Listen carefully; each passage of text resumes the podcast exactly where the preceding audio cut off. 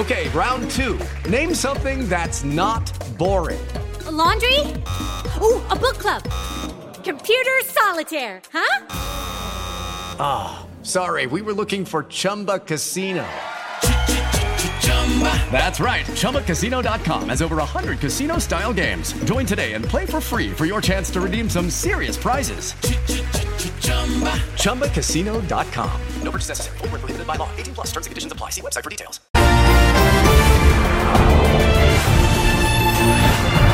Direto ao ponto.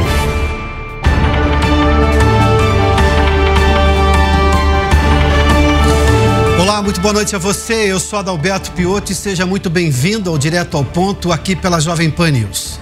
Nova fase com novos desafios e convidados. Toda segunda-feira, neste horário, você acompanha entrevistas exclusivas e debates de temas relevantes da atualidade. Você pode assistir ao Direto ao Ponto pela Jovem Pan News, ouvir pela Rádio Jovem Pan e também através do aplicativo Panflix. Você também pode acessar o Direto ao Ponto pelas redes sociais TikTok, Twitter e pelo YouTube. No programa de hoje, nós recebemos o deputado federal Marcel Van Hatten. Marcel, seja muito bem-vindo, obrigado por atender nosso convite. Obrigado, privilégio meu. E me acompanham ah, nesta entrevista, aliás, daqui a pouco eu vou inclusive trazer o currículo aqui do Marcel Van Hatten, mas me acompanham nesta entrevista hoje. Carol Curimbaba, administradora de empresas e colunista da Jovem Pan, César Dario Mariano, procurador de justiça, Alan Gani, economista e comentarista aqui da casa, e o jornalista especialista em cobertura política, Pedro Duran. Marcel Van Hatten é deputado pela segunda vez, deputado pelo Novo do Rio Grande do Sul. Marcel Van Hatten nasceu em 1985 no Rio Grande do Sul. A carreira política começou cedo, quando foi eleito vereador da cidade aos 18 anos de idade. Em 2014, chegou a ser suplente de deputado estadual, assumindo o novo cargo na Assembleia Legislativa Gaúcha em fevereiro de 2015. Eleito pelo Partido Novo para a Câmara Federal em 2018, no amplo movimento de renovação e surgimento de novos líderes nacionais no país, foi reeleito no ano passado para seu segundo mandato como deputado federal. Graduado em Relações Internacionais pela Universidade Federal do Rio Grande do Sul, é mestre em Ciência Política pela Universidade de Leiden, na Holanda, e também mestre em Jornalismo, Mídia e Globalização, com especialização em Mídia e Política pela Universidade de Aarhus, na Dinamarca, e também pela Universidade de Amsterdã. Van Hatten é ainda especializado em Direito, Economia e Democracia Constitucional pela Universidade Federal do Rio Grande do Sul. Começou a carreira profissional entregando jornais da cidade de Dois Irmãos, onde também foi repórter posteriormente de jornais locais. Foi articulista de grandes jornais do estado gaúcho e correspondente internacional. Atuou na divisão internacional do Ministério dos Assuntos Econômicos, Agricultura e Inovação do Reino dos Países Baixos em Haia um dos mais expressivos parlamentares da nova geração, Marcel Van Hatten é, desde 2019, vice-presidente da Frente Parlamentar em Defesa da Prisão após condenação em segunda instância. Deputado, muito obrigado por atender nosso convite uma vez mais. O assunto da semana não poderia ser diferente e é um prazer tê-lo aqui porque a CPMI, a CPI mista, dos atos do dia 8 foi um pedido da oposição, que na verdade era quem estava sendo acusada pelo governo e também por parte da mídia, além do Supremo Tribunal Federal. Ah, batalhou até o último momento com restrições do governo, que fez de tudo para evitar essa CPMI. Desde quarta-feira, quando aconteceram os casos e as imagens vieram do GSI dentro do dia 8, dentro do Palácio do Planalto, o governo mudou a posição e agora quer comandar a CPI. Como fazer uma CPI que investigue de fato tudo o que aconteceu, porque a oposição sempre se mostrou contrária ao vandalismo, mas quer apurar como que aquilo tudo aconteceu, da forma como aconteceu. Como agora manter exatamente essa proposição inicial que tem apoio público e não necessariamente uma, uma, uma tendência de blindar o governo na CPI que, quer os, que querem os governistas? Exato, ótima pergunta, Adalberto. Antes de responder, só uma boa noite a todos que estão nos assistindo, meus demais convidados, Carol, doutor César o Alan, o Alan e o Pedro tá aqui com a gente. É, essa pergunta é ótima porque eu vejo muitas pessoas preocupadas e com razão com a possibilidade da CPMI ser é, é, liderada, né, ou é, presidida e tendo relator do governo. Mas a verdade é que o governo perdeu a primeira batalha, que foi a batalha da instalação da CPMI, já é fato que ela vai acontecer essa uhum. semana. O próprio presidente Rodrigo Pacheco disse que leria. Aliás, ele já tinha dito que leria antes. Dependesse da palavra dele, a gente não estaria tão seguro de que aconteceria. Mas, obviamente, com o governo agora dizendo que também quer, depois das constrangedoras imagens, fica nítido que o PT e os seus aliados mais próximos querem tentar reverter a narrativa, né? contar uma série de falsidades, como é, é da tradição deles, para fazer parecer que, na verdade, tudo que aconteceu ali no âmbito do GSI teve influência, inclusive, do governo que já tinha deixado uh, o poder fazia mais de uma semana naquela, naquele momento. E a segunda batalha que o PT, então, não quer perder, já que perdeu a primeira, que é da instalação, é essa de comandar a CPMI. E nós temos que continuar trabalhando para manter, justamente, é, nos trilhos da verdade, o trabalho de uma comissão parlamentar mista de inquérito, que precisa ter, obviamente, todos os é, âmbitos né, do, do cenário político brasileiro, desde a oposição até o governo, passando pelo centro, que é quem efetivamente mais membros terá na CPMI. Isso é matemático e pelo que nós estamos percebendo há uma a, composição pensada na cabeça dos líderes do partido de centro muito mais favorável a uma análise independente uhum. do que pró-governo. E isso é muito bom. Então, se caminhar tudo como nós estamos vendo nesse momento, nós teremos uma CPMI bem equilibrada e que de fato investigue a verdade, que é o mais importante. A gente quer saber o que aconteceu no dia 8 de janeiro e não ficar só com narrativas, ou pior do que isso, sem os dados para podermos avaliar, porque até a quarta-feira da semana passada o governo tinha imposto inclusive sigilo sobre as imagens uhum. que foram veiculadas. Como é que o senhor classificaria essas imagens que mudaram toda a história recente aí dessa CPMI? Uh, obviamente, além do que elas mostram e do que elas provocaram, como é que o senhor classifica essas imagens? Como é que o senhor descreveria essas imagens? Para começar, elas demonstram claramente, sem entrar realmente no mérito delas ou no detalhe, o governo tinha muito a temer e por isso não revelou o seu conteúdo. Vai ficar muito claro por que o governo impôs sigilo às imagens, porque quando a Folha de São Paulo pediu, e foi a Folha de São Paulo, as imagens o governo preferiu negar. Depois, quando o Partido Novo pediu, por meio de um é, é, instrumento legítimo, que é o pedido de informação, o governo, pela segunda vez, negou. Lembrando que a Folha de São Paulo pediu também, pela, também pediu pela lei de acesso à informação. Sim. E o que eh, se revelou com as imagens é que o governo tinha motivos para não repassá-las. Por quê? Porque, mesmo que seja só por omissão, o general G. Dias pecou demais pelas imagens que nós vimos. Obviamente, ainda há uma série de elementos com ser apurados, mas ao que tudo indica, houve também ação de vários membros do GSI no sentido de permitir que o vandalismo fosse maior, que a depredação fosse maior, porque não houve nenhum tipo de contenção dos vândalos que ali estavam. Tem uma imagem que para mim talvez foi a mais grave, daqueles poucos minutos que foram divulgados, são 160 horas no total, Sim. muita coisa vem ainda, que é a de um vândalo pegando o extintor de incêndio diante de um policial do GSI e ele nada faz, e ele leva embora o extintor de incêndio, mascarado. Ele não estava levando extintor de incêndio para apagar nada de incêndio. O vândalo que está lá, ele está levando justamente para fazer aquilo que outras imagens demonstraram, quebrar tudo. E por fim, outra imagem muito suspeita que é de um fotógrafo, né, que está ali registrando um, um, chute dado na porta por um vândalo. Ele está lá dentro, junto no Palácio do Planalto, na antessala da Presidência da República. E aqui eu vou só focar na parte jornalística da coisa. Tá? O vândalo vai lá, ele chuta a porta ela não arrebenta e ele depois tira um cadeado que tem em cima e abre com a mão. E vai ver como ficou a foto feita pelo fotógrafo.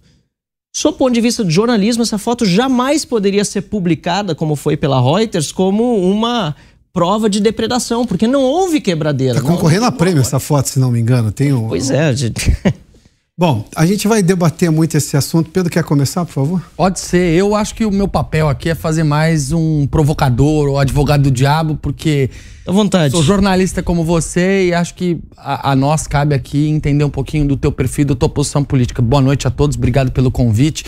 Deputado, queria começar falando justamente sobre a atuação do Supremo Tribunal Federal, porque ao mesmo tempo que o senhor tem uma posição bastante crítica à atuação do Supremo e de ministros em específico ao longo dos últimos anos, dos últimos meses, o Partido Novo recorre ao Supremo Tribunal Federal para várias questões: marco do saneamento, lei das estatais, pacote de benefícios do governo.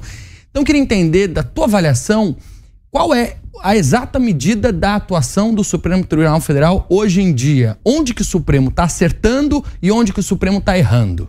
Excelente pergunta, Pedro. Uh, o Supremo ele erra, mas não é uh, só no papel individual dos ministros, tá? É, eu acho que ele já está com o escopo completamente equivocado em comparação com tribunais constitucionais de outros países. É um tribunal que vai muito além da análise da Constituição e dos nossos princípios e valores. É um tribunal que trata literalmente até mesmo do roubo de galinhas. Até isso já foi julgado no Supremo Tribunal Federal não tem cabimento. Então, existe um problema institucional mais profundo que vai além dos problemas que nós enfrentamos no dia a dia. Porém, qual é a exata medida daquilo que nós podemos fazer ao buscar o Supremo? Partido Novo, por exemplo, quando ingressa com uma ação, ou mesmo nós parlamentares individualmente, em alguns momentos vamos ao Supremo Tribunal Federal. Na minha ideia, na minha concepção da função do Poder Judiciário é quando a gente vai buscar justiça e não política. Lamentavelmente, o que a gente vê acontecer é que muitos parlamentares vão ao Supremo buscar política. Por exemplo, quando você perde uma votação na Câmara ou no Senado, você não recorre ao Supremo Tribunal Federal para, no tapetão, mudar o resultado daquela votação. A menos que tenha havido um vício muito grave, por exemplo, no devido processo legislativo. Porque você, como parlamentar, seja deputado, seja senador, deve observar um determinado rito, em particular a mesa deve observá-lo para que tudo aconteça. A comissão especial formada, no caso de projetos de lei que tem de passar por mais de três comissões, é, PECs e assim por diante, se não for observado devido ao processo legislativo, há um argumento você buscar no judiciário a correção dessa injustiça, que não deveria ser necessário, porque se a mesa diretora atuar de acordo com o regimento interno, jamais o, buscar o Supremo seria uma necessidade. Isso às vezes nós chegamos a fazer porque entendemos que foi tão flagrantemente desrespeitado o devido processo legislativo. Exemplo, na época ainda da presidência do Rodrigo Maia, para poder afastar um pouco a discussão. A lei de abuso de autoridade, justamente essa. Nós pedimos verificação nominal e havia um número de deputados que precisariam levantar a mão pedindo a verificação de mais de 31. As imagens dos vídeos eram claras de que mais do que 31 deputados haviam levantado a mão e mesmo assim o presidente Rodrigo Maia preferiu não dar a verificação nominal, que é a possibilidade de vermos como cada um deputado vota. Simplesmente manteve a votação simbólica e passou ao próximo item da pauta. Recorremos ao Supremo Tribunal Federal, mas nesse caso o STF não nos deu o ganho de causa, disse que era um assunto interna corpus. Discordamos, afinal de contas, fomos buscar justiça de uma injustiça ocorrida no devido processo legislativo, mas perdemos. O que a gente pode fazer? Pode reclamar, mas não, não, não há como não aceitar o resultado. Agora nós estamos numa situação muito mais grave, no meu entendimento, que é o Supremo Tribunal Federal passando muito além de suas funções, a começar com esse inquérito das fake news que começou lá no ano de 2019. Né? E aí vai muito pano para manga para explicar todas as irregularidades que estão acontecendo, mas eu espero que o país volte a respirar uma normalidade institucional e que o Supremo Tribunal Federal pare com essa ruptura no nosso Estado de Direito que está nos custando tanto hoje no país. Doutor César Dario Mariano, precisa trazer o senhor para esse debate, então. Deputado, eu vejo dois problemas graves no Supremo Tribunal Federal que demandaria alteração constitucional. Primeiro, é a questão de transformar o Supremo Tribunal Federal numa corte constitucional. Isso daí ocorre na imensa maioria dos países. Aqui não. Aqui o Supremo Tribunal Federal ele julga absolutamente tudo. E o pior, ele julga ação de competência originária por conta da prerrogativa de foro. Então ele acaba julgando ações penais e nós vimos o, o julgamento do, do mensalão, quanto tempo durou, e diversos outros julgamentos. O senhor tem uma ideia pelo menos a, a Câmara ou o Senado, de transformar o Supremo Tribunal Federal numa corte constitucional, como é na maioria dos mundos, do, dos países do mundo. A segunda questão, a questão da prerrogativa de foro. Nós temos aqui milhares de pessoas com prerrogativa de foro. Eu, por exemplo, tenho prerrogativa de foro. Eu não gostaria de ter, eu até preferiria ser julgado por um juiz de primeiro grau. Isso faz com que inúmeros processos prescrevam. E os dois andam juntos. Pelo fato do Supremo Tribunal Federal julgar as ações de competência originária de pessoas que têm prerrogativa de foro, isso daí tem levado à prescrição. Então, segunda questão, há essa possibilidade nessa legislatura de se alterar a questão da prerrogativa de foro? Bom, é uma coisa de cada vez. É, concordo com você, acho que a cor deveria ser só uma corte constitucional, assim como acabei de, de responder a pergunta anterior. E como acontece, por exemplo, nos Estados Unidos, que é o modelo do nosso arcabouço institucional. Claro que muitas coisas são diferentes, mas o Brasil seguiu em grande parte aquilo que os Estados Unidos é institucionalmente. Claro que com uma estrutura federativa inversa. Né? Nós temos muito mais poder na União do que nos municípios, enquanto nos Estados Unidos o poder maior está nos estados né? e uhum. não é, é, no, no, poder central. O que explica, em grande medida, também é, o insucesso do presidencialismo no Brasil e em outros países da América Latina, em comparação com o relativo sucesso do presidencialismo nos Estados Unidos. Porque, como o presidente lá é mais fraco, nacionalmente, internamente, ele é forte externamente. Até por isso a gente conhece tantos presidentes dos Estados Unidos, a maior potência do mundo e assim por diante. Mas internamente ele não decide muitas coisas, os estados decidem por si. E muitos estados, inclusive, têm cortes constitucionais. Estive no estado uh, de Indiana, por exemplo, conhecendo a corte constitucional deles, né, o Supremo Tribunal Estadual uh, de Indiana. É, eu posso estar enganado agora, não conheço a estrutura toda de todos os estados, mas eu imagino que todos os estados têm uma espécie de corte aos moldes daquele que eu vi em Indiana. Para você ter um, uma comparação entre a Corte Constitucional Americana e a brasileira, só para dar uma ideia daquilo que o telespectador está tá, tá ouvindo agora e assistindo, a Corte Constitucional dos Estados Unidos analisa, Piotr, 100 processos por ano. O Supremo Tribunal Federal Brasileiro analisa em média 100 mil por ano. Mais ou menos o mesmo número de, de ministros supremo das, das duas cortes. Né? Então, é, é, humanamente impossível dizer que esses 11 ministros estão avaliando cada um deles perto de 10 mil processos por ano. Então, só aí nós já vemos a grande disfunção e a grande hipertrofia que a nossa Corte Constitucional tem. E passando à segunda pergunta, ela também é consequência desse enorme número de pessoas que têm foro privilegiado, que podem recorrer ao Supremo. E é uma deturpação do conceito da prerrogativa de foro. Porque, na verdade, a prerrogativa de foro seria para garantir um julgamento mais célere para aqueles que cometem crimes uhum. contra a sociedade. Porque quando você elimina uma instância e ele vai direto para um julgamento colegiado, a autoridade que comete algum crime contra a ordem pública por estar investido a autoridade, você permite que as coisas andem mais rápido, em vez de demorar todas aquelas instâncias. Mas está acontecendo o contrário. No fundo, como você disse, quem é honesto gostaria de ter a chance de defender em outras instâncias, e quem é desonesto está ali feliz porque, lamentavelmente, os conchavos levaram a que uma grande parte da configuração dessas cortes superiores fosse integrada por também pessoas que têm interesses nesses mesmos casos e não julgam, não levam eles à frente. Por isso, nós somos a favor do fim do foro privilegiado também. Carol, por favor. Boa noite, Marcel, todos os meus colegas, vocês que nos acompanham. Obrigada pelo convite, Piotr. Se você me permitir, Marcel, eu vou retornar ao assunto do fatídico dia 8 de janeiro. Sim. É, vale a gente lembrar aqui que a partir do D0, né, dia 9 de janeiro, o, os partidos de esquerda, incluindo o PT, queriam é, uma CPI, CPMI só que depois de uma baita de uma bronca do Lula ali, eles tiveram que voltar atrás e ir contra essa CPMI. E houve que a gente ouviu bastante falar nas mídias, houve oferta de emendas para o pessoal tirar é, a assinatura ali do pedido de CPMI e chegamos onde estamos hoje. E eu gostaria é, de saber do senhor. Um, como que o senhor enxerga essa, é, esse abuso que está acontecendo? Porque eu vi uma fala do senhor aqui dizendo que Lula, hum, inclusive, sabia né, do, do envolvimento de G. Dias nesse movimento todo.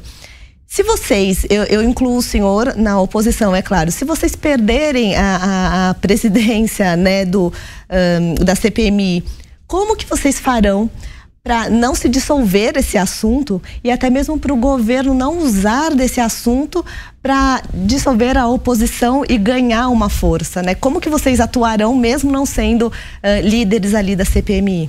Bom, Carol, é, independentemente da posição que nós assumirmos né, dentro da CPMI, já é uma vitória que ela seja instalada. Acho que isso precisa ficar bem claro em primeiro lugar. Tá? É óbvio que nós vamos trabalhar para que não aconteça esse desastre do governo ficar com relatoria e com a, a, presidência. Eu não acredito que isso vai acontecer. Eu vejo isso ficar nas mãos mais do centro, até porque o centro, né, ou centrão, como queiram, tem interesse em, em barganhar com o governo e mostrar que está com força, enquanto o governo está muito fraco.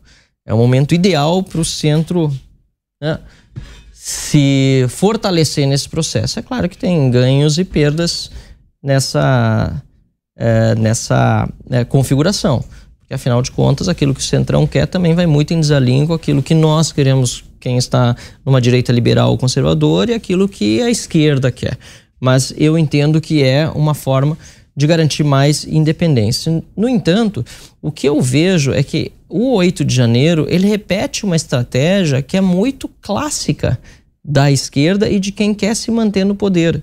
Eu até fiz uma, um paralelo com a Alemanha de 1933, 27 de fevereiro de 1933, houve um incêndio no Reichstag, que era o anterior parlamento alemão. E aquele incêndio no parlamento foi o que garantiu ao Hitler concentrar poderes nas suas mãos e depois ascender ao poder como ditador mesmo, que primeiro ele foi chanceler, depois passou a ser ditador da Alemanha nazista. Se a gente jogar a história para os anos de 2013 e 2014, aconteceu também algo parecido no Brasil, quando as pessoas foram às ruas espontaneamente, sem violência, criticar as obras da Copa do Mundo. 2014, vocês lembram daquilo? Na verdade, 2013 2014. Sim, 2013 começaram e os como foi que as pessoas acabaram desistindo de ir à rua? No momento em que entraram os black blocs em cena. E os black blocs eram vinculados justamente à esquerda, né? mascarados, violentos. Então, essa estratégia com de gerar de violência. Já na delegacia. Com apoio de delegados na delegacia, com políticos famosos depois flagrados, né, conversando, e com vítimas na sociedade, como, por exemplo, um colega de profissão, é, o Santiago Dantas, não é Sim. isso? Que era o cinegrafista da, da Rede Bandeirantes naquela Sim. ocasião, que foi morto por um rojão atirado por um black bloc. Eles não estão aí para depredação, pode ver. Se, se confirmado tudo que parece estar registrado nas imagens. Que grande parte dessa depredação, inclusive de obras raras e patrimônio público, foi patrocinado por quem estava lá a serviço, por exemplo, da esquerda, é só mais uma prova de que eles estão muito mais interessados em manter o poder, obter e manter o poder, do que de fato no bem do país. Mas isso tudo a CPI vai ter que, a CPMI vai ter que investigar a fundo.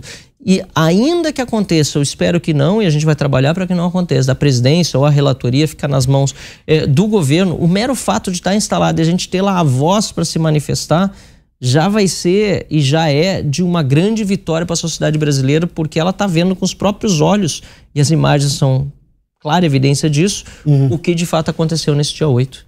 Alan. Boa noite, deputado. Boa noite aos colegas, a toda a nossa audiência. Pelo que entendi da sua resposta, é, existe uma hipótese de que aquela insurreição foi instrumentalizada pelo governo federal por omissão, justamente para intensificar uma narrativa de uma tentativa de golpe e aí o governo, o Estado agir mais contra o indivíduo, censurando. Primeiro, o senhor é, valida essa minha premissa. E o segundo ponto: se isso for comprovado efetivamente, é, o presidente Lula ele pode sofrer um processo de impeachment ainda no primeiro ano de governo? Eu acho que a suposição é legítima e se ela for confirmada, o Lula não tem a menor condição de continuar no poder. A menor condição. E aí entra a amizade dele de muitos anos com o G. Dias, que foi chefe da segurança dele antes no primeiro mandato, GSI agora. E, sinceramente, não tem como, né, como a Carol mencionou antes de uma entrevista minha, o Lula dizer que não sabia, sabe? É, porque ele mesmo diz numa entrevista que teve acesso a todas as imagens. Né? Então, como assim? Ele viu todas as imagens, mas não tinha percebido nas imagens que o G. Estava implicado quando ele viu as imagens? Então, é muita incompetência ou muita má fé. Né? E, e essa, esse binômio, né, ou quase uh, uh, essas duas opções de incompetência ou má fé permeiam todo esse processo. Então, eu acho a suposição legítima. É claro que as investigações vão acabar levando as conclusões corretas, mas supor, com base nas informações que nós temos agora, que o governo, pelo menos por omissão, teve, teve parte na tragédia, é absolutamente legítimo. Digo mais, né? não, não é apenas suposição. Eu afirmo, eu afirmo que o governo, sem dúvida nenhuma, foi omisso e contribuiu para que a depredação fosse maior. Basta ver que Flávio Dino soube por mais de 40 órgãos do governo federal que aconteceria alguma coisa no dia 8, disse que as forças nacionais estariam de prontidão, não estiveram no dia. GSI, que tem 40 membros no Planalto, foi dispensado no dia. Então, no mínimo, isso dá para afirmar com clareza. O governo foi omisso e conivente com a destruição. E aí, mais amplamente do que isso, nós podemos dizer que o próprio Supremo Tribunal Federal, por meio das decisões de Alexandre de Moraes, foi também, no mínimo, parcial nessa situação. Porque ele manda prender uh, o, deleg o, o ex-secretário de Segurança, Anderson Torres, do Distrito Federal, que está nos Estados Unidos de férias, manda prender o chefe da Polícia Militar do Distrito Federal, que depois imagens mostram que não esteve omisso, esteve é, lá na linha de frente, manda afastar inconstitucional e ilegalmente, de acordo com a decisão do próprio STF, o governador Ibanês, que não podia ser afastado porque é competência do STJ julgar governador, e ainda assim o STJ não tinha o poder de afastá-lo, e em contrapartida, nada faz para garantir a segurança por meio do Ministério da Justiça, e se teve ou melhor, eu estou falando do Alexandre de Moraes, não afastou o ministro Flávio Dino, que teve participação, como eu disse, na destruição por meio da sua omissão, nem faz qualquer coisa contra o ministro-chefe do GSI, porque supostamente teve acesso a todas as imagens, o próprio governo disse que entregou ao STF ao Alexandre de Moraes e também, pelo visto, não viu. Isso é um absurdo. Deputado, vamos lá. É, eu vou pegar aqui um exemplo da CPI ah, da Covid.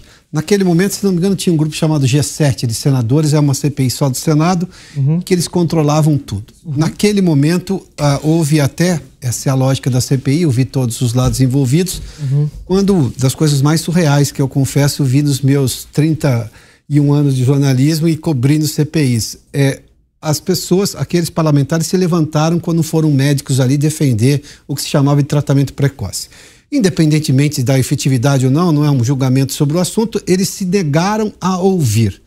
Né? Qual o risco que nós temos de a gente ter um movimento por parte do governo, se por acaso ele controlar parte da CPI, de, por exemplo, quando não interessar a narrativa do governo, eles se levantarem, como naquele momento não interessava a narrativa da oposição?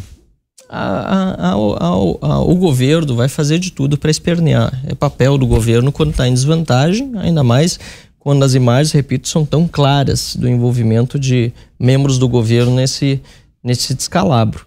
Mas não vai ser o suficiente, não vai ser nem perto do que a gente viu proporcionalmente acontecer na CPI da Covid. Estou convicto disso, primeiro porque no Senado nós temos uma posição muito mais forte articulada. Começar pelo líder da oposição, Rogério Marinho, que é um, um craque. E tem muitos novos senadores, junto com alguns da legislatura passada que continuam, porque ficam oito anos no cargo, que estão realmente fazendo barulho e dando um show no Senado.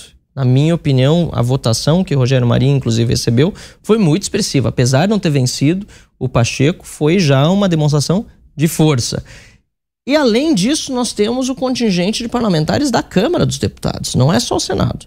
E a Câmara tem ainda mais expressividade na é, na, na, presença de uma oposição que não tinha uhum. até esse momento existido contra o PT E repito, vários deputados que não são de esquerda e que estão vendo com seus próprios olhos tudo o que está acontecendo e estão percebendo que não tem condição de continuar com um governo desse tipo e vão evitar que qualquer tipo de esculhambação na CPMI possa desvirtuar os trabalhos. Pedro. É, a gente está com três meses de governo, deputado. O senhor está defendendo o impeachment do presidente Lula.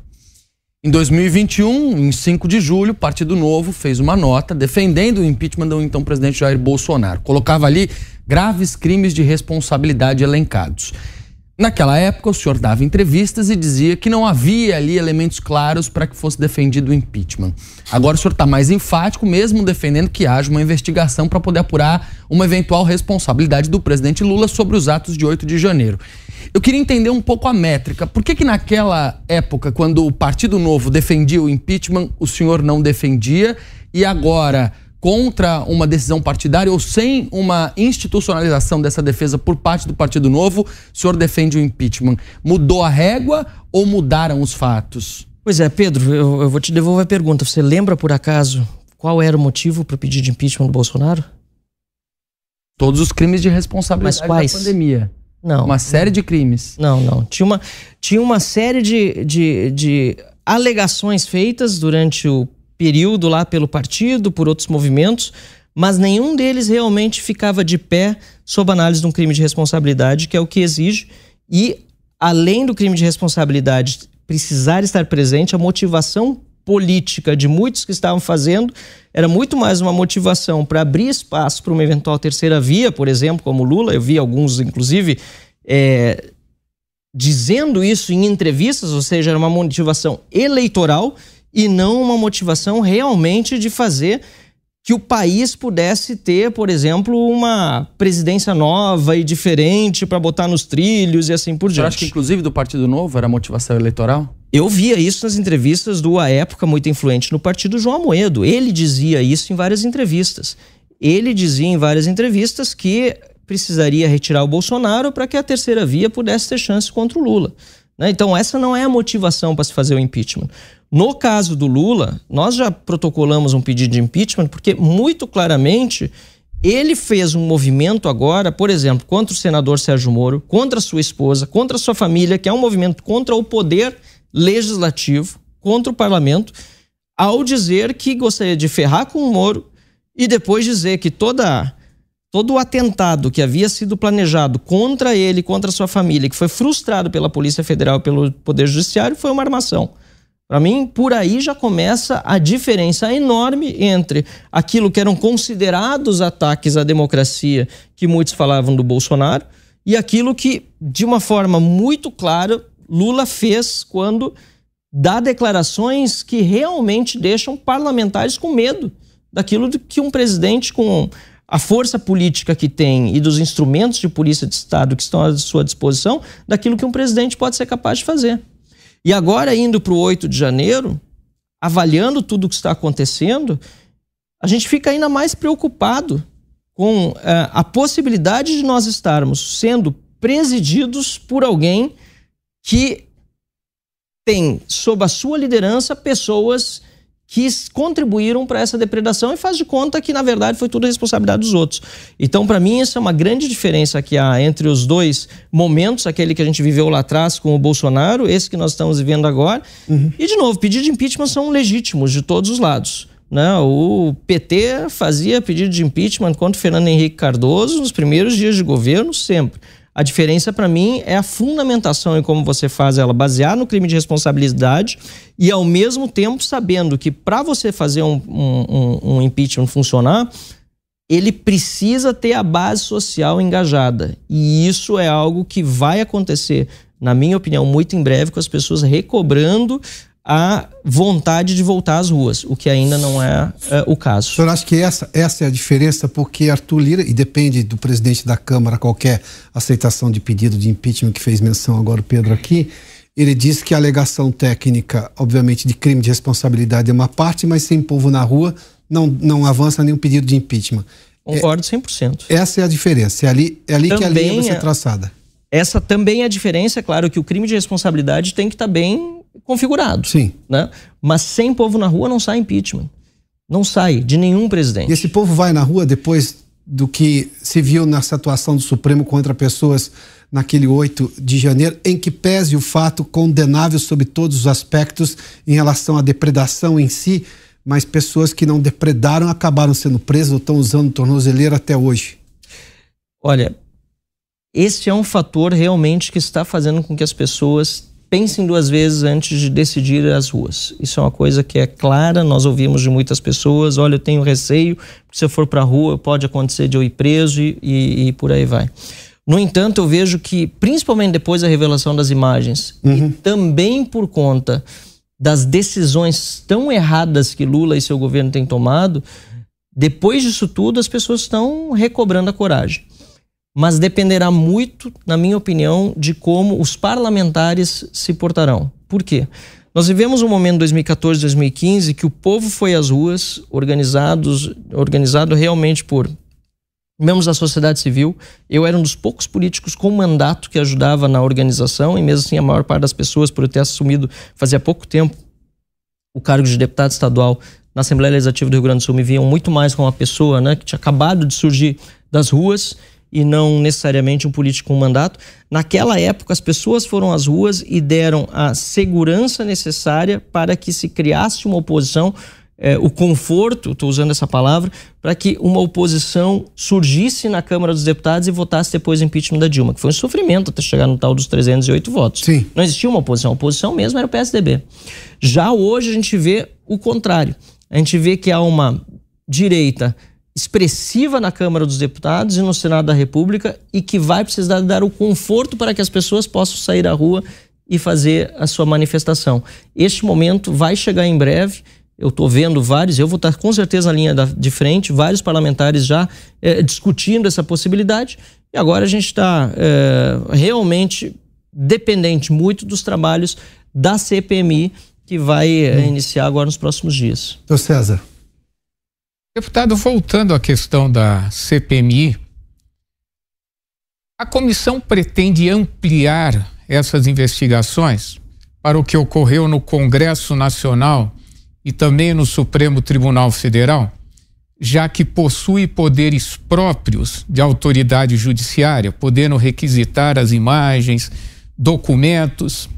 E outra coisa, Vai ser investigado também a questão daquelas prisões que ocorreram e que mulheres ficaram presas, crianças ficaram presas, quando a lei de execução penal proíbe, inclusive isso daí é tido como crime de abuso de autoridade, manter mulher e homem junto, crianças presas juntos com, com adultos. Isso vai ser investigado também. E a questão da individualização das condutas haja vista que está todo mundo sendo processado de baseada. E sabemos que o processo penal, o devido processo penal, exige que cada um seja acusado pelo, exatamente pelo que fez. E para isso ela tem de saber do que está sendo acusada. Isso levando em consideração ainda que o simples fato de ingressar num local público não é crime aquela pessoa que entra no local público, fica lá e não faz absolutamente nada, não pratica crime nenhum. Da mesma maneira que aquelas pessoas que estavam na frente de quartel, levantando bandeira SOS Forças Armadas, também não pratica crime nenhum. Então isso vai ser investigado também na, na CPI? Na minha opinião, deve ser tudo investigado, inclusive as vítimas trazidas à Câmara dos Deputados, ou melhor, ao Congresso Nacional, né, na, na nas reuniões da CPMI que devem ocorrer no Senado da República, é, para relatar os seus casos. Colocar rosto realmente uhum. nos processos. As vítimas, o senhor diz? Os que estão presos sem ter, por exemplo, como falou o doutor César, ter depredado nada. Individualização né? também do processo. Nós pegamos 82 processos e colocamos num aplicativo para compará-los todos. Todos rigorosamente iguais. Só mudava o nome da pessoa.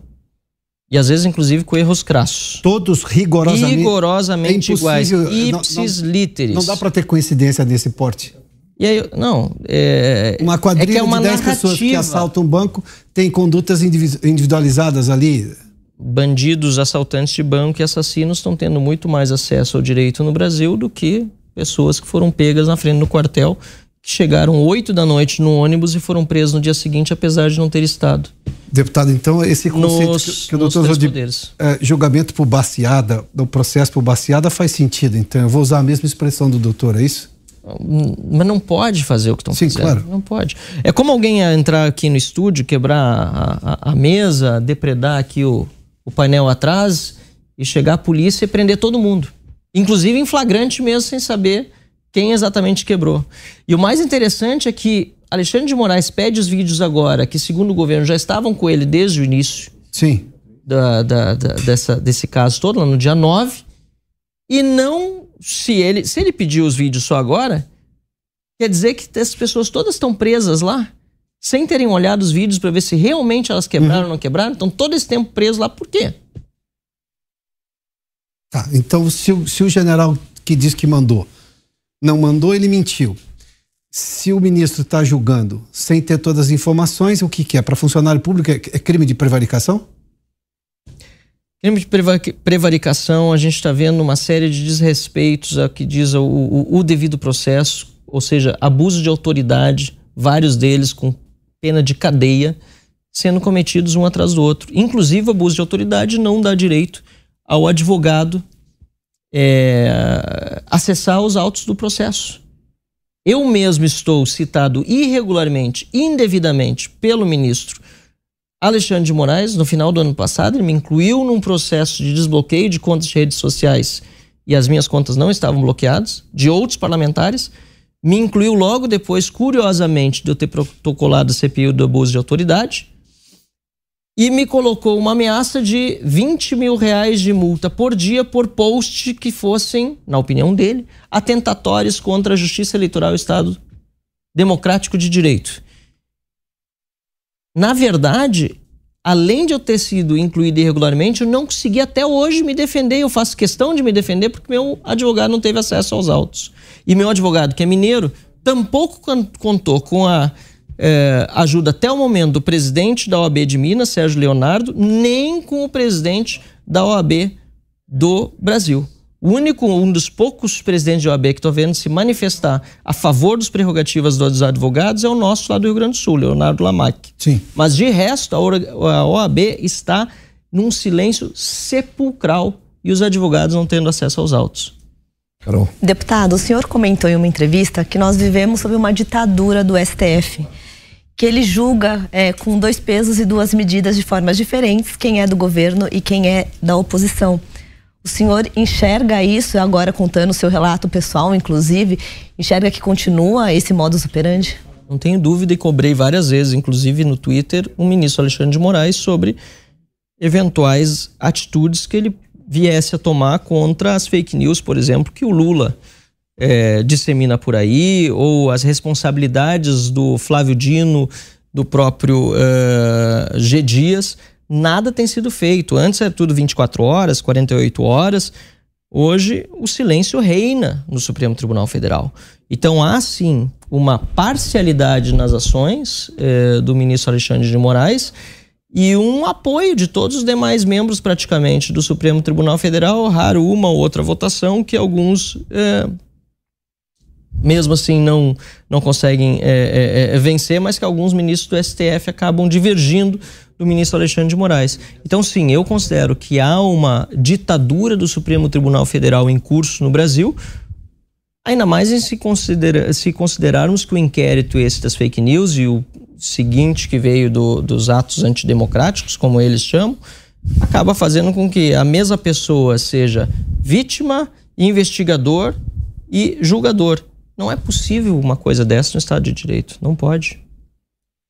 Deputado, tem uma outra CPI para acontecer, que é a CPI do MST, grupo que pratica o terror no campo, crime contra a propriedade, crimes ambientais, e aí uma relação muito forte com o governo federal. Se de fato ficar comprovado um financiamento, uma relação mais estreita do governo federal com o MST, isso também eh, gera um caldo maior para o impeachment com duas CPIs ocorrendo ao mesmo tempo? A CPI do MST vai elucidar, sem dúvida, também uma série de ligações entre o governo do PT e o MST. Agora, essas investigações, essas invasões mais recentes que estão acontecendo, são pura pressão política no MST por cargos no governo. É algo assim que nos deixa até constrangidos de falar, porque é, é tão banal a coisa que o que eles estão buscando é espaço no governo e para conquistar estão fazendo atos terroristas. E foi outra coisa que eu fiz na rede social, né? Fiz uma, um questionamento público e depois acionamos a PGR também, mas o questionamento público foi o ministro Alexandre de Moraes, se ele faria alguma coisa contra essas invasões do MST, terroristas, né? E nesse caso, até complementando a, a, a resposta com a pergunta anterior que o Pedro fez, o que nós fizemos foi procurar o órgão correto, que é a Procuradoria-Geral da República.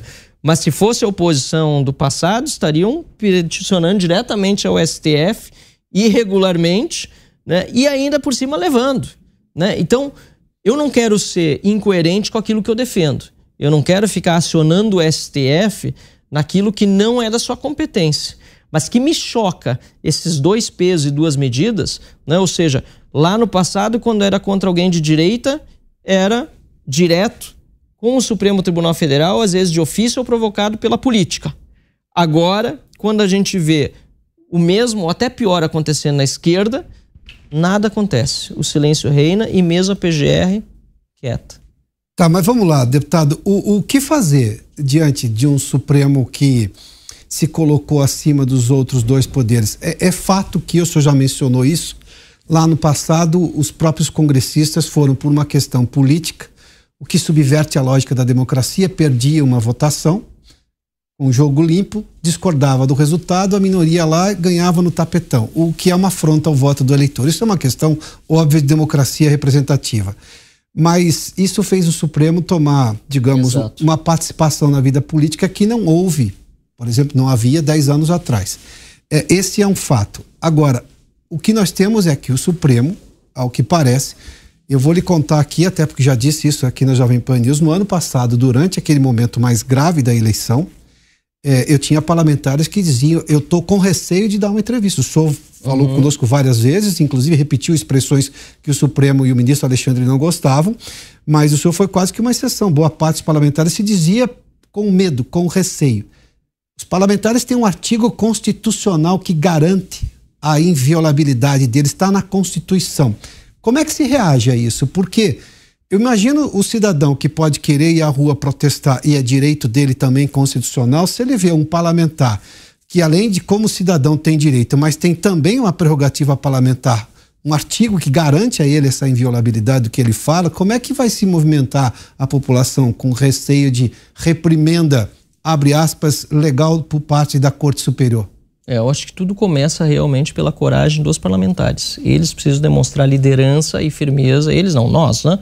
É, de encarar a realidade e dizer eu não vou me submeter aos desmandos. Acho que essa é a primeira regra.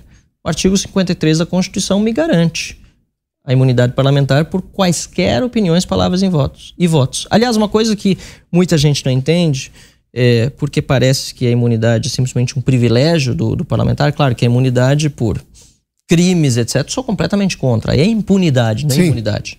É bom até fazer, fazer essa, essa diferenciação. Agora, a imunidade por opiniões, palavras e votos, votos não é uma imunidade dada a mim pela Constituição. É uma imunidade garantida para o meu eleitor o cidadão que votou em mim para que eu estivesse em Brasília representando ele, dizendo aquilo que eu penso, porque reflete a vontade do meu eleitor. Então, essa imunidade é da democracia. O ministro do Supremo Tribunal Federal dizer que entende mais do que de, de democracia do que o eleito na democracia já é uma perversão do valor, do termo democracia. Uhum. Esse é o ponto um. Então, o deputado, o senador, ele quando vai falar, quando vai dar entrevista, ele precisa estar, ele precisa estar disposto, eu vejo nessa legislatura mais gente disposta a isso do que na passada, a enfrentar eventuais adversidades. Eu vou até o final. Era, uh, no ano passado, né, eu fui para a tribuna, eu disse, ó, Lula é descondenado, Lula é, é ex-presidiário, Lula é chefe de organização criminosa, Sim. de acordo com aquilo que disse o é, várias instâncias disseram isso nos seus processos, enfim, mas são coisas que eu tenho que poder dizer. Porque, mesmo que não sejam eventualmente verdadeiras, o eleitor dos outros parlamentares, por meio dos outros parlamentares, vão poder contestá-lo, me contestar numa tribuna. Se eu não tiver o direito de dizer isso, como é que eu vou me apresentar numa tribuna? É claro que para excesso existe o Conselho de Ética, mas não o Poder Judiciário, porque é interferência de um poder no outro. Nós precisamos agir como parlamentares, e alguns dizem que é coragem. Só a pessoa dizer que é coragem o que eu tenho feito, de falar o que eu penso, e eu não falo nada incorreto, não falo nada fora né, daquilo que a Constituição me garante, daquilo que é, é razoável, que é bom senso, tá? Nada. Só das pessoas considerarem que isso é coragem da minha parte, a gente já vê a anomalia que a gente está vivendo. Não é coragem. Sim. É, é óbvio. Então, nós precisamos enfrentar isso. E tem de ser realmente com determinação. E eu percebo que essa coragem está cada vez maior dos parlamentares e é inevitável, numa nação democrática e livre, que nós vençamos esse desafio. Na minha opinião, não existe uma terceira eh, saída. Ou a gente consegue superar isso democraticamente, protestando nas ruas, fazendo CPMI, usando os instrumentos internos, passando inclusive por cima de muitos desafios, que é o fato de que muitos parlamentares estão lá muito mais para cuidar dos seus próprios negócios do que para tratar realmente do bem do país. Isso aí é da vida não só no Brasil, mas no mundo todo, infelizmente. Ou a gente segue nesse caminho, ou a gente vai para o caminho da ditadura de fato. Esse caminho eu não quero, não aceito que o Brasil vire de fato uma ditadura. E aí o senhor está falando, deputado, de representatividade, também de coragem. Eu acho que o senhor também demonstra uma postura bastante corajosa nessas, nesses enfrentamentos. Mas há um problema do ponto de vista dentro de casa, né? Se a gente olhar os números, a gente vê que a bancada do Partido Novo encolheu em quatro anos. A gente tem hoje três deputados federais, cinco estaduais e distritais, uma queda de 60%, enquanto outras, outro, outras esferas políticas que têm seus nichos, como o PSOL, por exemplo, teve aumento na bancada federal, aumento na bancada estadual. Então, o, o partido enfrenta um problema aí. A, a minha pergunta é no sentido de onde o Partido Novo errou. A gente está vendo hoje um alto índice de inadimplência, aquela mensalidade de 30, 30 e poucos reais que os filiados pagavam, que era um índice muito mais muito menor de inadimplência no passado, agora aumentando. Esse problema de representatividade. Tem a figura do governador Romeu Zema, que é uma das grandes lideranças do partido, que praticamente não fez campanha para o candidato presidencial do Partido Novo na última eleição, apoiou o presidente Jair Bolsonaro no segundo turno e que não conseguiu eleger uma bancada, fez dois deputados estaduais em Minas Gerais, não fez sequer um vereador em Araxá, que é a cidade dele. O senhor acha que ele deveria, por exemplo, sair do Partido Novo? Ele não conseguiu avançar com as privatizações da Codemig, da Semig. É, é muito complicado o cenário do ponto de vista partidário. Isso que eu queria entender, qual que é a sua avaliação? Aonde o Partido Novo errou? Bom, vamos lá. É, tem tantos elementos aí que eu te- queria ter anotado vários deles para poder responder a todos. É, mas para todos tem resposta. É, a começar a diminuição do partido. Não foi uma diminuição só verificada no Partido Novo. É, Vários partidos que não apoiaram Bolsonaro ou Lula no primeiro turno minguaram. E o exemplo do PSOL, por mais que seja um partido de nicho, é um exemplo que não cabe dentro desse contexto, porque o PSOL apoiou o Lula desde o início. O eleitor estava procurando quem apoiava o Lula ou o Bolsonaro. Pronto. Então você pode ver o PSDB, Cidadania, eh, vários partidos minguaram, não foi só o caso do Novo.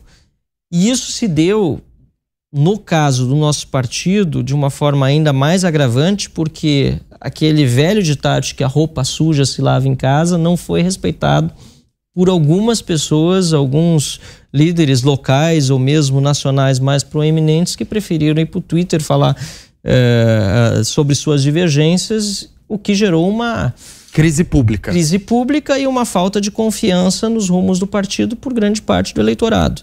Né? Então, de fato, os deputados que se elegeram ou que se reelegeram, no caso o Gilson, a Adriano e eu, nós fomos eh, sobreviventes desse pro- processo todo.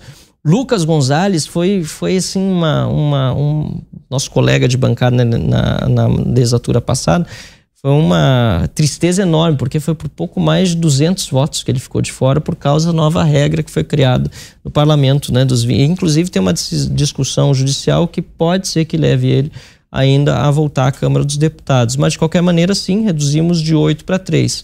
Agora aqueles que permaneceram, né, concorreram, permaneceram e aqueles que também nos estados venceram as eleições, pode ver que todos eles mantiveram uma coerência, uma consistência desde o início.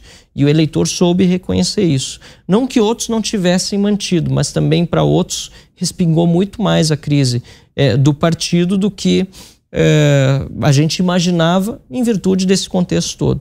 E o Zema é uma grande é, alegria para nós, porque ele manteve tudo aquilo que ele prometeu durante o período, não conseguiu fazer algumas privatizações que agora no segundo mandato estão encaminhadas, né? É, e você mencionou algumas delas porque ele teve no primeiro mandato muita dificuldade com a própria Assembleia Legislativa do Estado de Minas. E agora, no segundo mandato, para se reeleger, houve uma série de avanços, no meu ver, da postura institucional do Novo, ele conseguiu fazer uma ampla coligação lá. Coligação não foi nunca proibida no Novo, inclusive está previsto no Estatuto. Mas, infelizmente, ficou aquela ideia de que o Novo não dialoga com ninguém, não faz coligação, e o Zema conseguiu provar o contrário. Fez uma coligação, se eu não estou enganado, com 10 partidos buscou a reeleição e venceu no primeiro turno. Apoiou sim Felipe Dávila no primeiro turno, vi ele é, em vários eventos de campanha, inclusive quando Felipe foi a Minas Gerais e assim por diante. Agora, de fato, no segundo turno ficou muito mais é, evidente para quem estava do lado de fora um apoio dele a um candidato a presidente, porque era Lula contra Bolsonaro e Minas Gerais estava no centro do país para entender o que, que ia acontecer nas eleições. E o Zema fez aquilo que eu considerei correto né, e a grande maioria dos filiados do Novo também, que foi evitar a volta, ou tentar evitar a volta do PT ao poder.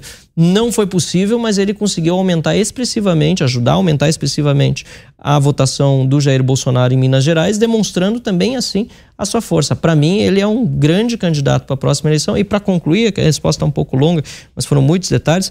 Mas para concluir, uhum. é, Romeu Zema, para mim, é uma pessoa que é, tem o DNA do novo, tem tudo que o novo representa.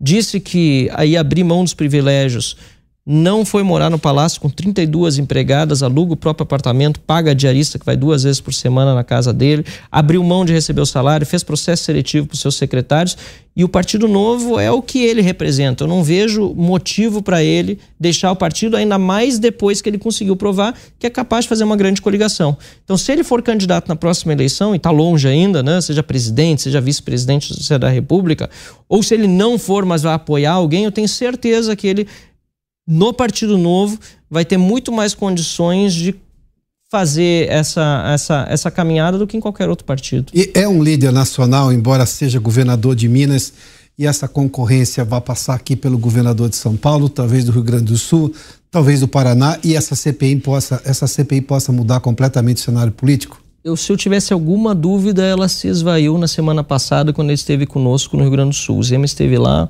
passou é, é, por Porto Alegre, Gramado, Carlos Barbosa, que é terra da Tramontina, visitou a empresa.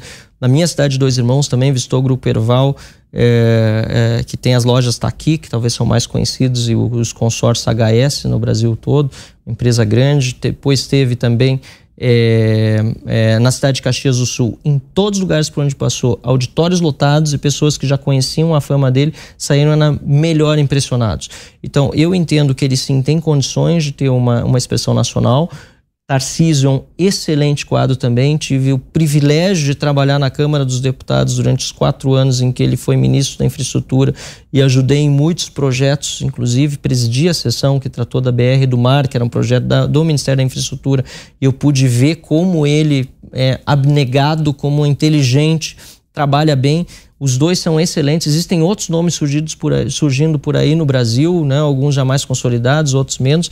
Tem água para rolar por baixo dessa ponte até lá. Mas o bom é que nós temos alternativas muito positivas para o Brasil em 2026. Doutor César.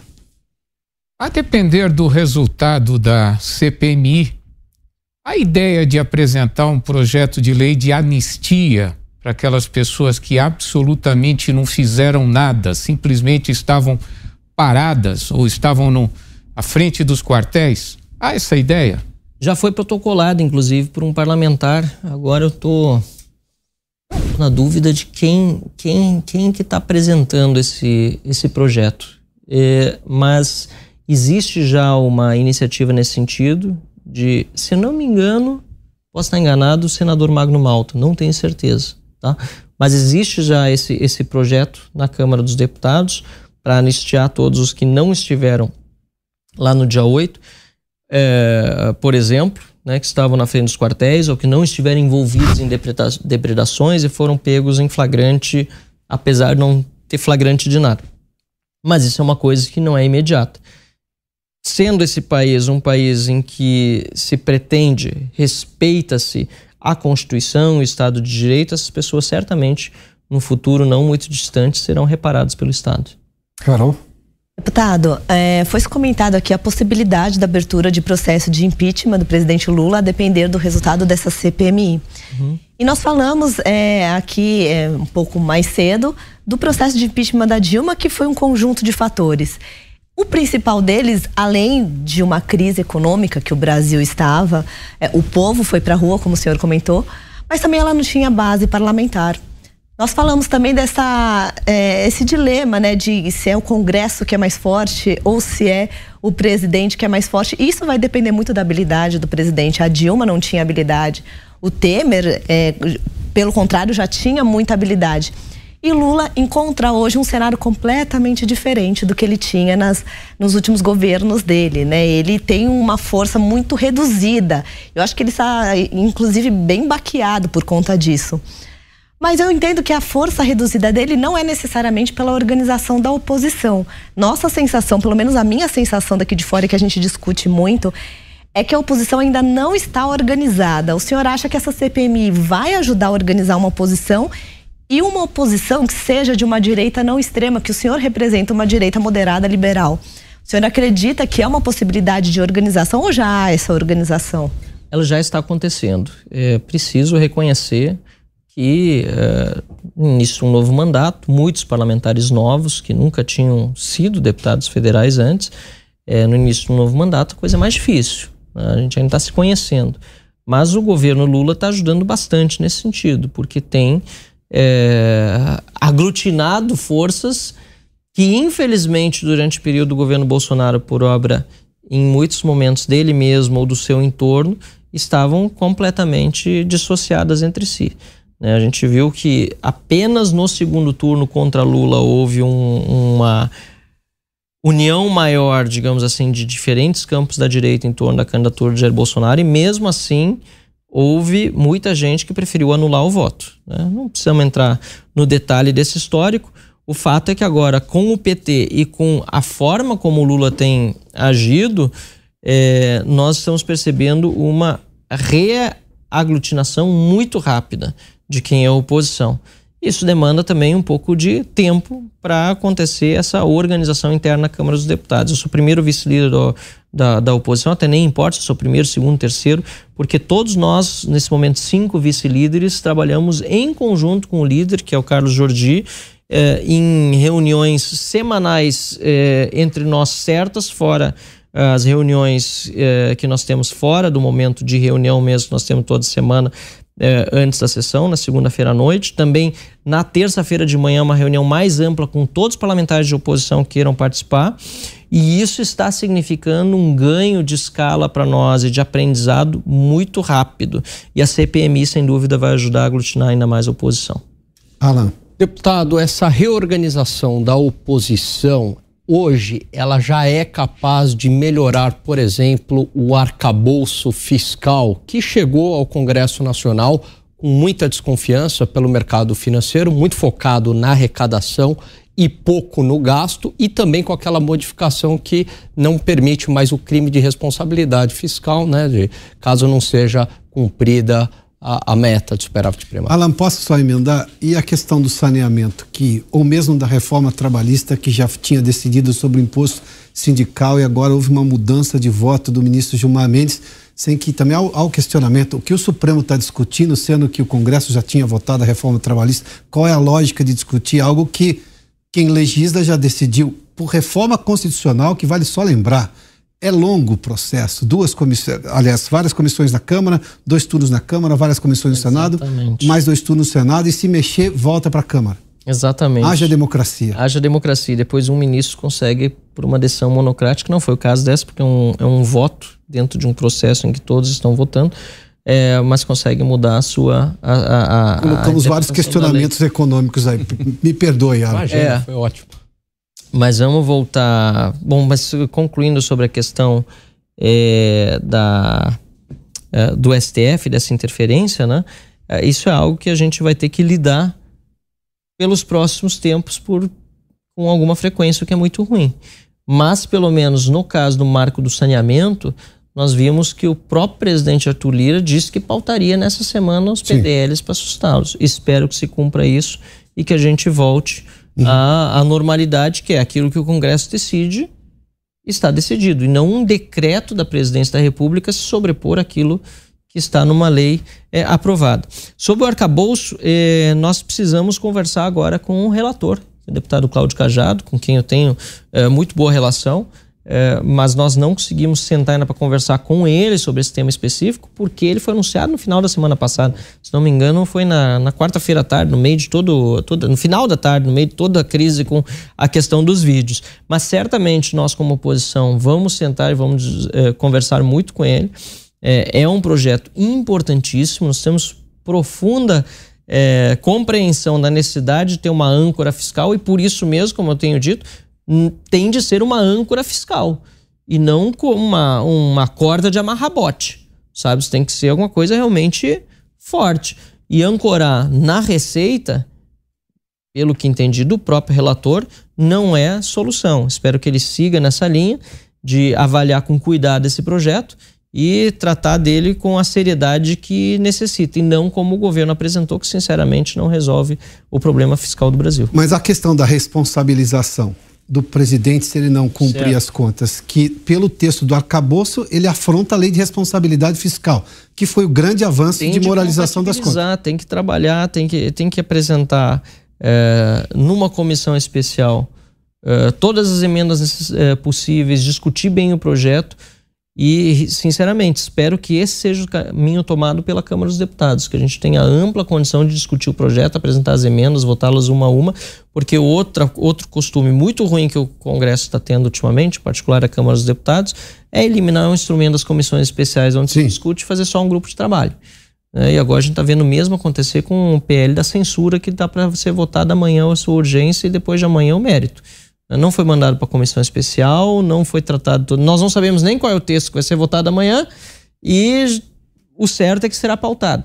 Então, que não aconteça o mesmo com o arcabouço fiscal. E para amanhã, já deixo alerta também para quem está nos assistindo: importante fazer toda, é, toda a pressão possível né, com os demais parlamentares para que votem contra esse PL da censura que vai prejudicar e muito o ambiente da liberdade de expressão no Brasil. Quer falar desse tema também, Pedro? Eu queria entender como o senhor vê a figura do Fernando Haddad, porque a gente viu o Fernando Haddad tendo posições contrárias, inclusive a alas do próprio Partido dos Trabalhadores, com uma posição mais pró-mercado ou com regras que são talvez duras demais para o entendimento de parte do PT, se descolando um pouco da imagem do governo, em algumas pesquisas aparecendo até com uma popularidade maior e é uma figura que, enfim, foi prefeito de São Paulo, é um quadro do PT, foi ministro da Educação e hoje está tendo uma atuação um pouco diferente ali no Ministério da Fazenda. É, o senhor acha que ele está acertando, está no caminho certo? O senhor acha que ele está errando feio?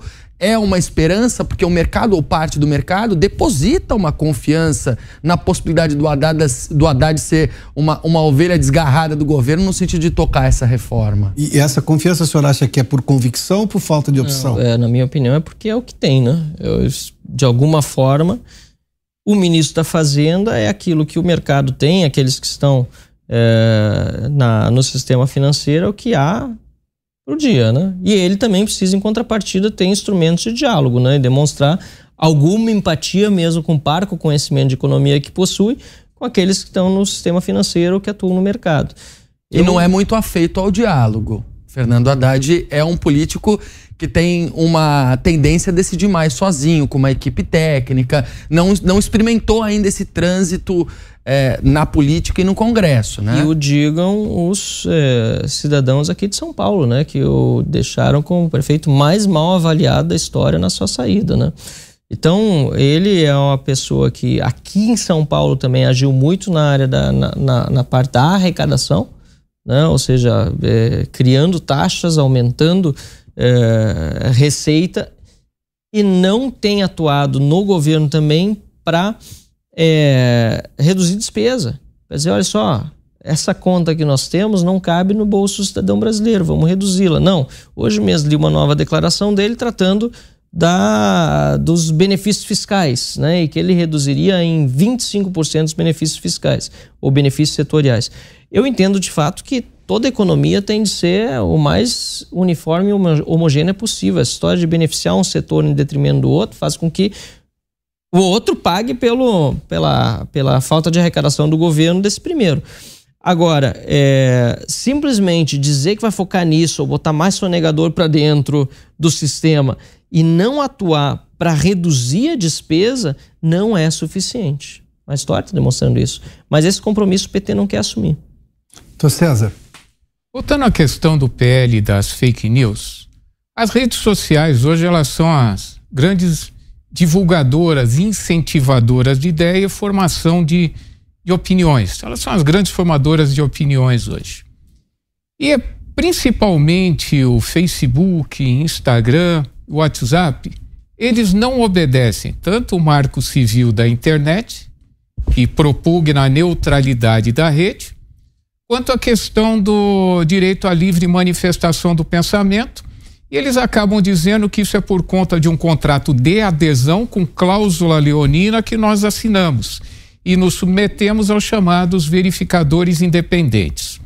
Esse projeto de, de lei das fake news, salvo engano, no artigo 12, vem trazer isso para a legislação, dizendo que em situações em que esses verificadores independentes entenderem que há um perigo de notícia falsa, né, de que estejam disseminando ideias erradas, eles podem banir a publicação e até banir o perfil das pessoas e depois teriam um recurso para eles mesmos, eles seriam o próprio julgador. Isso daí é um perigo, porque, como eu já disse, se é uma rede social, como é o Facebook, que é progressista, só vai permitir publicação de progressistas. Então tem terroristas publicando, tá? tem bandidos publicando, tem ditadores publicando, mas basta uma publicação conservadora que ou eles censuram ou eles fazem um, eles trazem aquele fenômeno do shadow ban, eles diminuem de tal maneira a, a difusão dessa publicação que ninguém vê. Isso vai ser trazido para a lei, para a própria legislação, que me parece, além de inconstitucional, porque isso daí está trazendo a censura, que é cláusula pétrea, não pode ser alterada, além de ser uma difusora de ideais, no caso, progressistas. Como que os senhores pretendem combater isso? Não permitir que, uma, que um projeto de lei de, de tal magnitude que vai instituir a censura no Brasil seja aprovado? Bom, em primeiro lugar, a gente tem que conseguir amanhã os votos para não deixar que a urgência seja aprovada e passe a ser debatido no plenário no dia seguinte. E está próximo disso, deputado? Está próximo. É amanhã. Mas eu digo, conseguir esse Na grupo... vez passada, eles precisavam, ou seja, os interessados no projeto, os 257 votos para não ser pautado. Conseguiram 250 e, 249, faltaram 8, que é pelo artigo 155 do regimento interno. No entanto, dessa vez, eles utilizaram o artigo 154, que só pode ser usado para dois projetos ao mesmo tempo. Esse é um deles, então. E ele requer apenas maioria simples. Então está mais fácil que na vez passada. Esse é o primeiro ponto que é importante a gente lembrar. Em segundo lugar, eu vejo que as próprias redes e as empresas não têm se movimentado com a seriedade que o assunto requer. Não sei se o Elon Musk fez algum tweet, alguma coisa a respeito desse assunto já aqui no Brasil, vi ele já respondendo algumas vezes algumas coisas, mas eu entendo que as redes mesmo deveriam se defender muito mais, como em contrapartida algumas empresas de mídia e de publicidade têm feito de uma forma agressiva com seu lobby na Câmara dos Deputados. Eu digo publicamente, dizer que o que o Brasil está correndo risco de passar a ser é um país parecido com a China, com a regulação das redes sociais que estão propondo. Estão propondo, inclusive, um conselho com majoritariamente representantes de governo ou de outros poderes para definir o que é verdade e o que é mentira. Em suma, é isso. E quando você dá isso pros, esse poder aos políticos, quem sofre é o cidadão que é crítico ao governo, que tem de ser limitado. Isso é muito grave. E para concluir a questão dos verificadores independentes, eu tenho assim um, um problema enorme com essa nomenclatura, porque independentes de fato não são. E se nós fôssemos confiar naquilo que eles dizem, a Jovem Pan já não, se, não existiria mais. Teriam Sim. já liquidado a Jovem Pan. Inclusive tentaram já por algumas vezes. Né? Por quê? Porque, como você disse, tem viés e quase tudo na vida tem viés. O jornalismo tem de buscar a verdade, né? mas precisa ser honesto intelectualmente. E infelizmente o que nós vemos é uma desonestidade intelectual muito grande também nos verificadores de fatos ditos independentes. Deputado, mas o senhor acha que é, é uma questão dos robôs que foram programados e robôs não pensam, eles calculam? Eu me lembro de um colega que publicou no Facebook a época da eleição e disse assim: agradeço os votos de feliz aniversário que recebeu. Ele ganhou uma mensagem: hum. consulte o site da Justiça Eleitoral. Eu falei: Deus santo, ele está agradecendo. Ou seja, o robô leu o voto, ele falou: bom, voto não pode, tem que ir para a Receita, perdão, para a Justiça Eleitoral. Mas ou, ou há exatamente um, um entendimento, como diz o doutor César Dario, ou seja, do dono da rede de querer disseminar um pensamento e um ideal? Existe, existe também isso. A gente tem visto vários funcionários, por exemplo, do Google, que saíram, ou ex-funcionários saíram e disseram qual é o tipo de ambiente que reina ali. Né? É, tem, tem um livro muito bom recente que saiu do Ben Shapiro, se não me engano, é A Mentalidade Autoritária, acho que é esse o título, mas se não, um dos mais recentes deles, que ele fala justamente sobre essa institucionalização da cultura de esquerda em grandes empresas e assim por diante na, na área de, de tecnologia. Nós vimos o que aconteceu na pandemia e o que está sendo revelado hoje. Sim. Né? Hoje, muitas das coisas que foram divulgadas com verdade científica na pandemia estão sendo contestadas e vice-versa. Coisas que foram ditas muitas vezes até no chute, é verdade, hoje estão se confirmando como verdadeiras. Então, a liberdade de expressão foi quem mais sofreu na pandemia e também em virtude das empresas, não apenas dos governos, não apenas dos governos. É uma situação que a gente vai enfrentar. Agora, é, o que nós vimos no passado acontecer, se a gente fizer uma linha do tempo aí dos anos 70, 80, depois 90 para cá, quando começa a surgir redes sociais nos anos 2000, nos anos 2000, é que houve uma crise de credibilidade, assim, dos últimos 20 anos para cá, da mídia tradicional com a chegada das redes sociais. Porque aqueles que se julgavam detentores do monopólio da informação e eram, e eram, abusaram muitas vezes disso e quando começou com transparência surgir na rede social um contraponto verdadeiro, começaram a se prejudicar.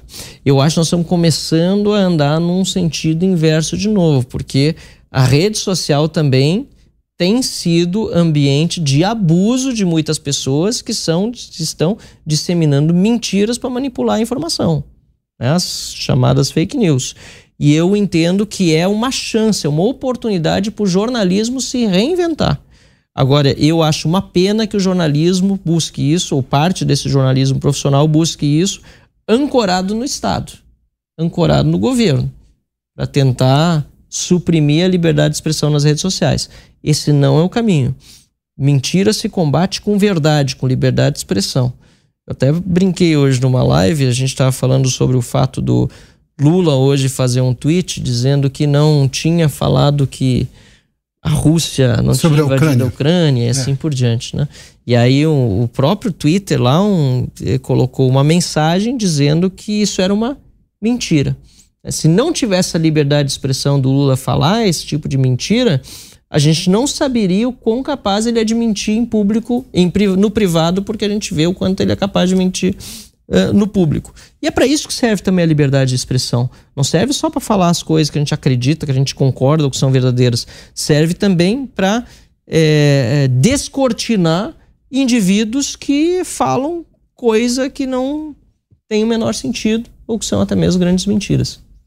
Carol. Deputado, me interessa muito saber como anda a composição da Câmara, porque é isso que no final vai definir as pautas que andam, não andam e como andam, né? Perguntei para o senhor como está a organização da direita. E agora eu pergunto da esquerda, porque Lula, na sua campanha, prometeu a tal chamada Frente Ampla e que inclusive alguns liberais até de centro-direita aí é, declararam seu voto a Lula por conta dessa frente ampla, né? Muitos partidos se apoiaram ali. Só que a gente percebeu, inclusive a partir da composição dos ministérios, que Lula focou muito mais nos seus muito mais próximos, né? Na distribuição de cargos também.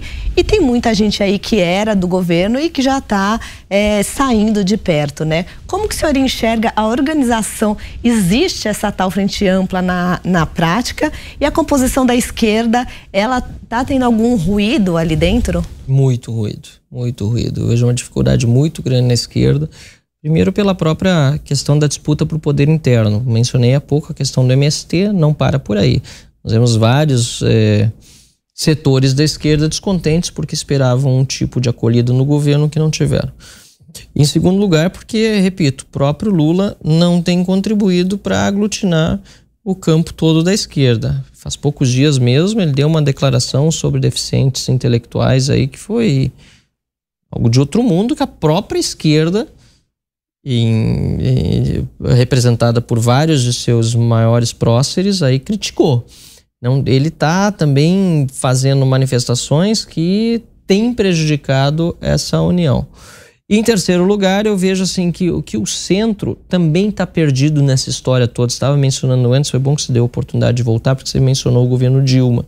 Eu vejo a falta de base do, do Lula tão grande ou talvez até pior pela figura que o Lula representa, pelo fato de que ele nos oito anos de governo tinha conseguido montar uma base muito mais alinhada e nesse momento não está conseguindo, ainda mais por ser tão cedo no seu governo. Isso é algo é, bastante sintomático, mas é também consequência é, do espírito vingativo dele. Né? Ele está dando atenção muito mais àqueles que visitaram ele na cadeia, por exemplo, aqueles que são os mais radicais da esquerda, uhum. e deixando aqueles que ficaram assim mais né, hesitó, eh, hesitantes perdão, eh, durante o período em que ele estava preso, ou mesmo quando Dilma Rousseff eh, sofreu o impeachment, ele está deixando esse pessoal mais de lado. Então, o próprio Lula tem nesse ponto, eu até acho bom, porque eu sou da oposição, hum. prejudicado muito essa frente ampla que tanto disseminaram como sendo sua base no Congresso. Agora são 10 horas e 50 minutos, nós estamos com, entrevistando aqui o nosso convidado especial do Direto ao Ponto é o deputado federal Marcel Van Hatten, do Novo do Rio Grande do Sul. É, nós temos 10 minutos, 9 minutos de programa, acho que dá para fazer mais uma rodada com todos aqui. Começa contigo, Alan. Prometo ser mais rápido na resposta. Deputado, durante o governo Jair Bolsonaro dizia-se que diminuiu bastante o toma lá da cá. E agora me parece que tem voltado a balcanização aí eh, no Congresso Nacional. O senhor percebe uma mudança agora? O governo Bolsonaro teve uma grande vantagem de ter blindado as estatais e ter colocado muita gente competente eh, na à frente de ministérios. Tá?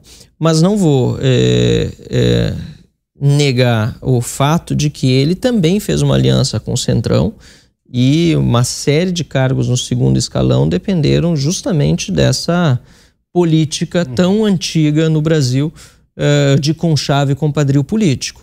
Uh, a própria uh, instituição do orçamento secreto, das emendas de relator, ocorreu durante o governo Bolsonaro, protagonizado pela sua base de apoio no Congresso, liderada justamente pelo pelo, pelo centrão ali. Então, aconteceu sim no governo Bolsonaro também, a gente denunciou muito isso por sermos uma, um partido independente que nunca teve um centavo de emenda de relator, nem queria, nem nunca foi oferecido, justamente porque conhece nossa postura no Congresso Nacional. Dito isso, vemos uma intensificação na enésima potência agora de novo com Lula. Né? A começar pela, pelo aumento de 23 para 37 ministérios. Para quê? Para beneficiar os companheiros, aqueles que deu para beneficiar, e os partidos que, enfim, sempre foram base de governo, mas que agora não estão entregando todos os votos como no passado. Mas, deputado, Só o exemplo do União Brasil. Dá, dá, dá para governar sem os votos do Centrão? Não, tem que ter os votos do Centrão também. Agora, é como você faz essa, essa, essa mágica acontecer que é a grande pergunta. É, pergunta nem é de um milhão de dólares, né? É, é do orçamento trilionário do país, que infelizmente está sempre é, disputado por essas forças políticas. É algo que é difícil, é algo que vai demandar, é, enfim, pelo menos no longo prazo, uma grande engenharia é, política para ser superada da forma como é hoje.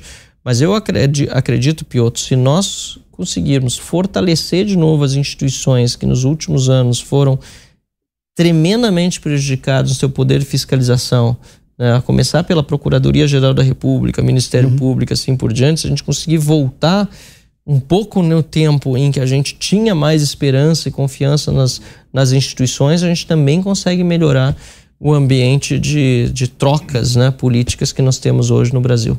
Pedro, seu último questionamento. Pois é, queria olhar um pouquinho para o futuro, fazer uma pergunta um pouco mais leve aqui, que a gente está num assunto denso, Pioto, porque campanha eleitoral virou quase como panetone, né? Você vai agora, em março, abril no mercado, já tem panetone vendendo. A gente já está discutindo hoje a Verdade. campanha eleitoral de 2024, que é uma campanha bastante importante, porque essa, é, é, esse teste Lula e Bolsonaro talvez seja replicado em alguma medida na Pedro, campanha. Só para dizer que nós estamos de volta também na audiência da Rádio Jovem Pan agora, nosso convidado especial é o Marcel Van Hatten, deputado federal pelo Rio Grande do Sul. Pedro, por favor, continue. E eu estava perguntando sobre a campanha eleitoral para poder entender o teu plano de futuro, porque se eu não me engano o Estatuto do Partido Novo só permite oito anos, né, ou dois mandatos do mesmo cargo. O senhor está no segundo mandato como deputado federal. Há uma possibilidade de ser candidato a prefeito no ano que vem?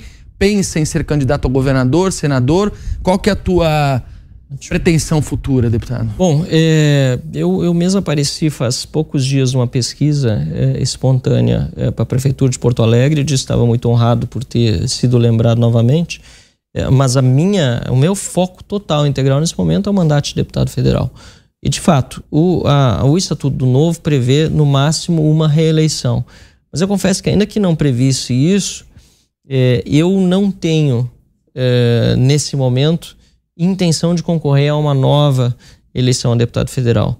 Nós estamos já trabalhando eh, com a, a, a, possibilidade, né, o objetivo de lançar uma candidatura ao Senado na próxima eleição, em 2026. Então, esse é, nesse momento, né? Pode mudar, a política é. Novidade muito que o está contando aqui na Jovem Pan. É, mas é, é algo, mas é algo para que eu já. Enfim, para o que eu já estou me preparando, afinal de contas, é, é importante fazer esse, esse planejamento de né, médio prazo do que a gente quer fazer em 2026, uma nova geração aí também é, que vai concorrer a prefeito, a vereador, que pode concorrer depois a deputado federal, deputado estadual, quer ajudar a eleger boas bancadas, não só no Rio Grande do Sul, como mas prefeitura você cogita ou não? Mas nesse momento, prefeitura eu não cogito para mim, não. Carol, vamos lá, seu último questionamento, depois o doutor César também. Deputado, é, tem uma, um, um resquício, assim, a, a, população não gosta muito quando ouve falar no Centrão, né? E aqui foi falado um pouco é, dessa entidade que existe aí na Câmara. Mas eu ouvi uma frase muito interessante, inclusive de um comentarista aqui, o Alexandre Negão, que falou que é, não há uma ruptura dos poderes e muito provavelmente não haverá um golpe de Estado porque existe o Centrão. O senhor concorda com isso? A estrutura administrativa que a gente tem hoje favorece a, a, ao tal Centrão? O Centrão tem sido, de fato, o fiel da balança durante todos esses anos aí. Isso é inegável. A gente vê que, no fundo, quem tem garantido, de fato, que o país não enverede para uma ditadura, para um autoritarismo, é realmente o centro político. Então, essa análise, a meu ver, é verdadeira. Uhum. Tanto é que eu tenho focado nela também para tratar da CPMI. Acho que é ali que está grande parte da solução para a gente não ter uma CPMI dominada pelo governo. Doutor César, seu último questionamento, rapidamente, temos dois minutos e meio. O grande problema hoje do, do Supremo, que os operadores do, do direito reclamam, é o chamado ativismo judicial. Praticamente legisla e administra, administra o país. O senhor tem alguma ideia de como, pelo menos, reduzir a questão do ativismo judicial do Supremo? Bom, primeiro reduzir o poder do Supremo, segundo a gente precisa tratar uma reforma mais ampla do poder judiciário, inclusive do Supremo Tribunal Federal e do TSE. A gente está com uma é, proposta aí de PEC pensada para retirar também a participação de ministro supremo do TSE, acho que não deveriam estar lá, e no Supremo nós precisamos ter um novo critério de seleção. Na minha opinião, inclusive incluindo a é, limitação de mandatos de ministro supremo, por exemplo, para 10 anos. Né? Pode ser que seja 12, pode ser que seja 8, mas é uma discussão a ser feita, mas a gente precisa limitar mandatos e a gente precisa, sem dúvida nenhuma, fazer essa limitação da, da, da, da participação do Supremo em temas que não são de sua alçada ser realmente é, um debate sério no Congresso Nacional. Deputado, último questionamento. O que o senhor diria para o brasileiro que inevitavelmente se envolveu mais em política, mas se envolveu em política com uma lógica de liberdade de expressão que ele aprendeu lá na Constituição de 88 e que agora ele vê uma nova realidade, sobretudo em se limitar à liberdade que ele tinha para se exprimir. Como fazê-lo que continue na ideia da política, atuando na política da forma que um cidadão pode fazer?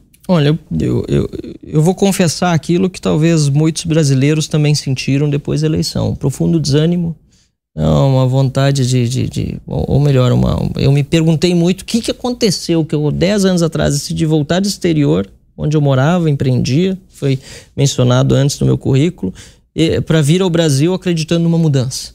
E dez anos depois, parece que a gente jogou os dados no tabuleiro uhum. e estava quase ganhando o jogo e mandou voltar para casa um. Mas se eu for olhar com otimismo, e eu acho que isso que a gente precisa fazer quando tem visão é, de longo prazo, obviamente também com realismo, mas principalmente agora com otimismo, nós passamos 14 anos sob o PT.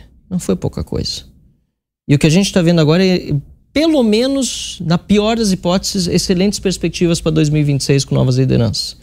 O que a gente precisa é passar por essas águas, águas turbulentas desses quatro anos, espero que seja menos, com o impeachment do Lula será menos. Uhum. E para isso a gente depende de mobilização. Tem que deixar o desânimo de lado, voltar a acreditar no nosso poder de manifestação, porque ele é enorme. Nós já conseguimos por duas vezes fazer impeachment de presidente da República.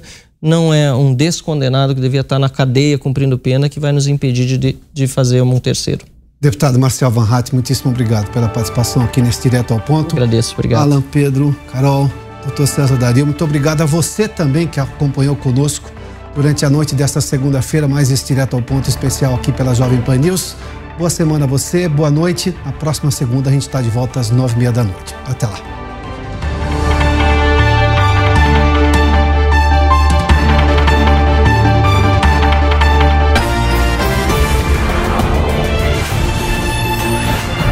Direto ao ponto. A opinião dos nossos comentaristas não reflete necessariamente a opinião do Grupo Jovem Pan de Comunicação. Realização Jovem Pan News.